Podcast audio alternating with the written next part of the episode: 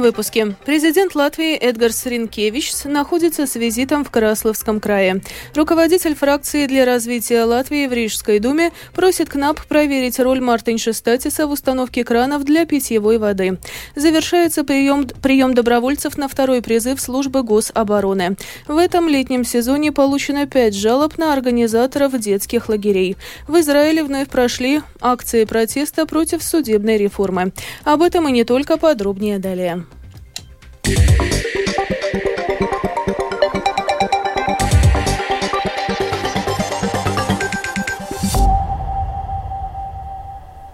Сегодня президент Латвии Эдгарс Ринкевич совершает свой первый региональный визит, в ходе которого посещает Красловский край. О том, как проходит визит главы государства, расскажет наш корреспондент в Латгалии Сергей Кузнецов. Там же визит начался со встречи в Краевой Думе с руководством края за закрытыми дверями, после чего президент руководством, они прошли на так называемую замковую горку, где находится исторический комплекс замка Платтера и другие постройки уже реконструированные, в том числе музей, где вот у него была экскурсия по музею, где он узнал богатую историю Красловы и окружающих территорий. А сейчас в данный момент уже проходит эм, встреча с предпринимателями региона, на которой уже обозначились многие проблемы, которые касаются больше, конечно, где-то Латгалии, где-то это общие латвийские проблемы, такие как, например, поднимался вопрос о снижении налогового бремени на зарплаты, что делает многие предприятия, снижает их конкурентоспособность.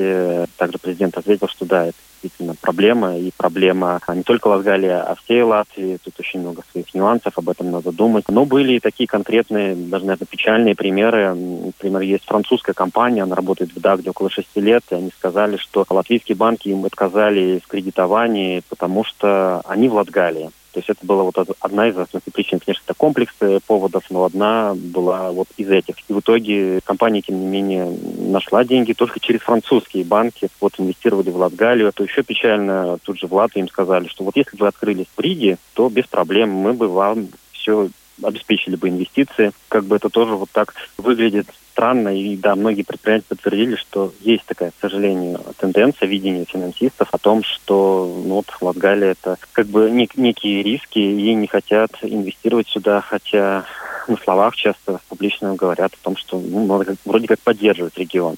Даже были другие экономические проблемы, опять же, это нехватка рабочих рук, э, что наверняка это также проблема э, всей страны. Ну, президент страны, конечно, он не дает обещаний, и в этом плане у него мало таких действенных каких инструментов, очагов. Но, конечно, сказал, что это необходимо будет обсудить с парламентом, с депутатами, с министерствами, чтобы они тоже сюда приезжали, выслушали и уже принимали более какие-то конкретные действенные решения. Также людей беспокоило вопросы образования, что не будут ли дальше закрывать школы. Здесь тоже мало каких-то обещаний, но с учетом того, что это все же приграничная территория, надо будет к этому относиться более внимательно. Хотя объективная ситуация такова, надо понимать, что какие-то школы действительно будут закрываться в силу ну, объективных причин. Э, тут, тут как бы нельзя сказать, что вот мы ничего не закроем и все будет как есть. Так проходит визит э, президента в Краслово. Руководитель оппозиционной фракции для развития Латвии в Рижской думе Вестур Зепс обратился в Бюро по предотвращению и борьбе с коррупцией с просьбой проверить закупку бесплатных кранов для питьевой воды, установленных в столице, и роль в этом процессе бывшего мэра Риги Мартинша Статиса. 12 новых кранов питьевой воды приобрело и установило в столице предприятие Рига Суденс. Изучив имеющуюся закупочную документацию, Зепс счел, что установленные бесплатные краны удивительно похожи на те, что что предлагает компания Baltic Water, совладельцем которой является бывший градоначальник Мартин Штатис. Вот что сообщил ЗЭПС. Я попросил КНАП проверить процесс проведения данной закупки. Не было ли во время нее произведено какого-либо давления со стороны бывшего мэра Риги Мартинша Стакиса или его бюро для того, чтобы закупка была подстроена под интересы одной компании. Закупка проходила в марте этого года. Сам я также, конечно, запросил упомянутую информацию у предприятия Рига Суденс. Но в отличие от других рижских обществ капитала, Рига Суденс, не знаю почему, выбрала не публиковать информацию, которая в нормальной ситуации была бы публично доступна. 12 15 бесплатных кранов для питьевой воды, в среднем это закупка на 100 тысяч евро.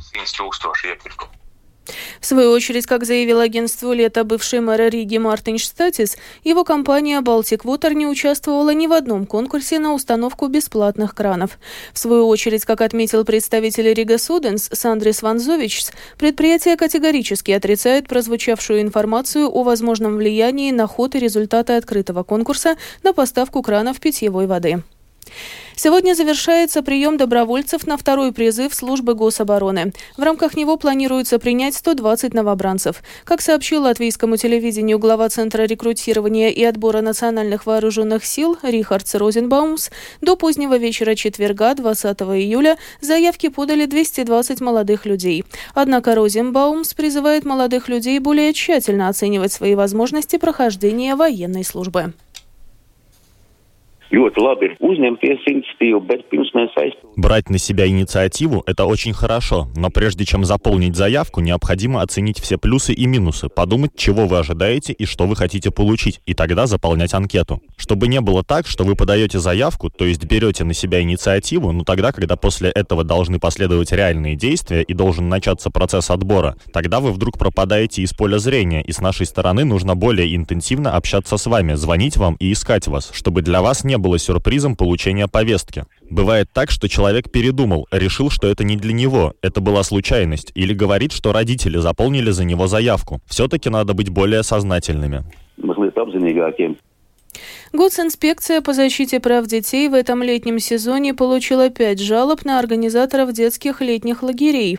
В результате проведенных проверок по всей Латвии во всех пяти случаях ведомство выявило различные нарушения в организации лагерей. Об этом программе «Домская площадь» Латвийского радио 4 сообщила представитель Госинспекции по защите прав детей Валентина Горбунова. Материалы переданы в Госполицию для дальнейшего расследования. Какие именно нарушения были допущены организаторами лагерей лагерей, выясняла Светлана Гинтер.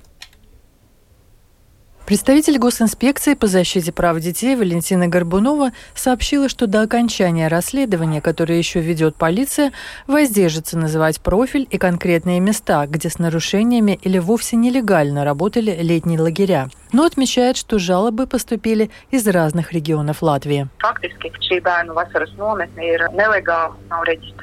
Фактически эти лагеря работали нелегально, то есть не были зарегистрированы. На первый взгляд может показаться, что это лишь бюрократические придирки. На самом деле то, что лагерь официально зарегистрирован и его деятельность согласована, гарантирует то, что там детям действительно обеспечена безопасность. Лагерь прошел противопожарную проверку, а также проверку продовольственно-ветеринарной службы службы и продукты, которыми детей кормят, хорошего качества. А значит, родители могут убедиться, что этот лагерь легальный, его деятельность согласована и разрешена.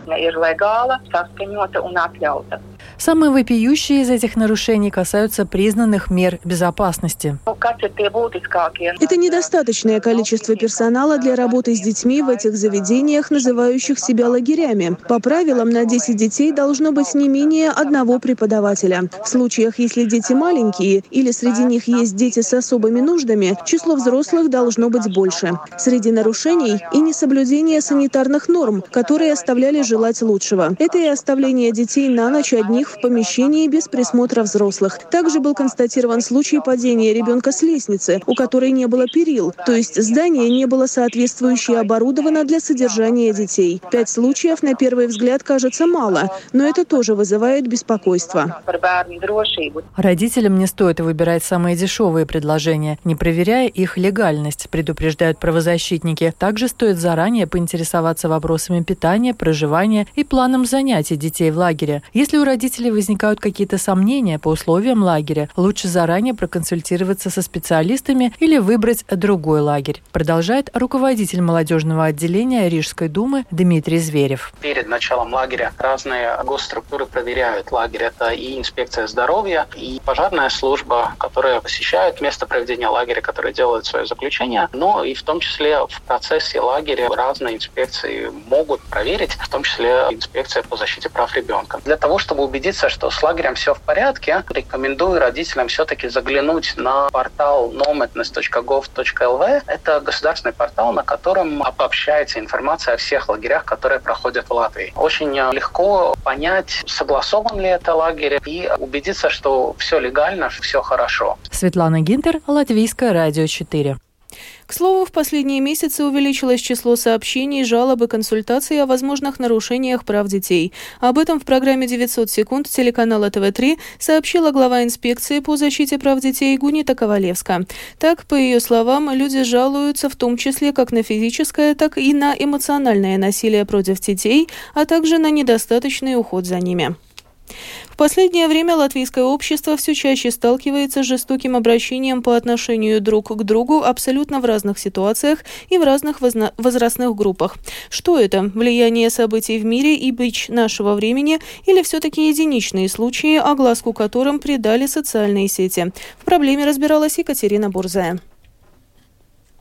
Убийство семилетней Юстины Рейниковой, участившиеся школьные массовые драки, убийство женщины в Екапелском крае – все это вызвало широкий резонанс в латвийском обществе. Начальник государственной полиции Арманс Рукс, комментируя трагедию семилетней Юстины, заявил, что человеческая жестокость не знает границ. Более того, психологи и социологи убеждены, что такая жестокость – явление не новое, просто раньше было меньше оперативных инструментов для огласки. Социальный антрополог Клавс Седленекс отмечает, что жестокость – характерная черта всего латвийского общества, а не только конкретных индивидуумов или определенных социальных слоев. Наше общество не является таким обществом, которое ну, очень стремится к гармонии и мирному сосуществованию. Считается, что нормально, но если там есть какая-то доля насилия тоже. Например, э, в школах буллинг. Я думаю, что какое-то влияние дает эта атмосфера, которая в социальных сетях вообще. Это среда, в которой моральное насилие очень э, хорошо развивается. Дополнительным фактором может быть и, и другие э, вещи. Ну, например, обострение чувствительности, связанной с войной в Украине. Такой очень черно-белый мир становится, где э, нет э, места толеранции каким-то ну, промежуточными степенями отношений. Социолог убежден, что негативная реакция человека – это рефлекс, приобретенный в процессе взросления. На перекрестке за рулем автомобиля дал негативную реакцию при сыне. Будь готов, что через 15-20 20 лет его реакция будет такой же. Мы, как, как дети, подрастая в нашем обществе, вот эти способы принимаем вроде как рефлексы. Это реакции, о которой мы даже не, не думаем. Мнение социолога разделяет и доктор психологии, когнитивно-поведенческий терапевт Мария Абелтыня. Просто-напросто затяжное насилие, которое впитано в процессе воспитания. Очень многие люди нормализуют насилие и насильственные способы общения. И, к сожалению, есть часть, которая до сих пор защищает вот такие вот плохие традиционные способы, как друг с другом общаться, как решать какие-то вопросы. Банды, они были всегда... Я удивляюсь, что люди что ли забыли, как это было в 90-е. Просто это нигде не публиковалось. С одной стороны, социальные сети могут быть использованы как такой инструмент насилия, с другой стороны, это может быть и как инструмент такого правосудия или э, способ, как информировать друг друга. При этом Аблты не подчеркивает, что спускать все на то, что сейчас такой мир, рядом война, война, а мы нация, которая десятилетиями растет в мелком или с летальными исходами насилия, нельзя. Я знаю, чем занимаются мои коллеги, которые являются, например, школьными психологами. Такие программы они сейчас в школах пытаются реализовать. На самом деле научить детей понимать свои эмоции и выбирать то, как мы реагируем. Так просто таким животным, может быть, образом, а человеческим способом, чтобы сразу все общество изменилось. Это, конечно, так не бывает. Это должно пройти время, но если мы идем по этой дороге, то я надеюсь, что в какой-то момент критическая масса наберется, и общественное мнение, оно тоже ну, достаточно глобально сдвинется. Екатерина Борзая, Латвийское радио 4.